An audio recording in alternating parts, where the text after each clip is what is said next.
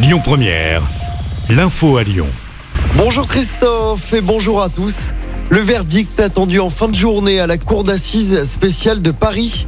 Épilogue d'un procès de 10 mois suite aux attentats sur les terrasses et dans le Bataclan dans la capitale en 2015. Attaques qui ont fait plus de 130 morts et 350 blessés. 14 personnes sont jugées pour leur implication dans les attentats. On revient sur ces 10 mois d'audience avec vous, Clémence Dubois-Texeron. Et oui, c'est un procès hors norme qui a eu lieu avec plus de 2000 parties civiles, dont 415 qui se sont succédés à la barre. Euh, pendant les 10 mois, les 14 accusés, notamment, ont été questionnés sur leur motivation. Euh, Salah Abdeslam a dans un premier temps réaffirmé son allégeance à l'État islamique.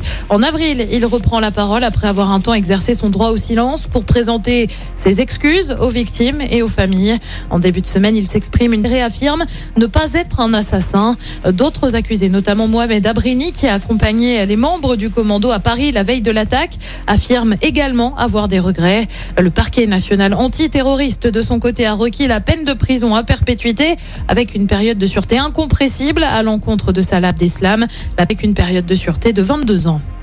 Il a noté que la prison à perpétuité a également été requise pour trois autres accusés. Pour les autres, les peines vont de 5 à 30 ans de prison. Dans le reste de l'actualité, la septième vague du Covid-19 qui se confirme.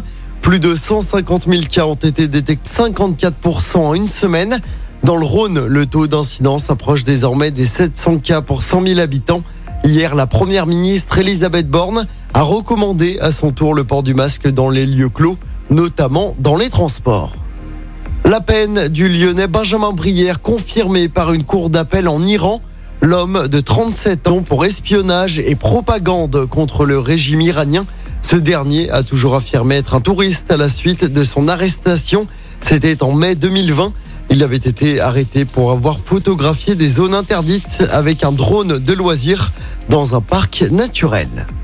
Un homme activement recherché dans l'agglomération lyonnaise. Il s'est échappé pieds nus de la gendarmerie d'Irigny lundi soir. Un important dispositif a été terre. L'homme ne présenterait pas de danger selon le progrès. On ignore les faits qui lui sont reprochés. En sport du tennis avec le deuxième tour de Wimbledon, on suivra évidemment notre lyonnaise Caroline Garcia. Elle affronte la jeune star britannique Emma l'après-midi.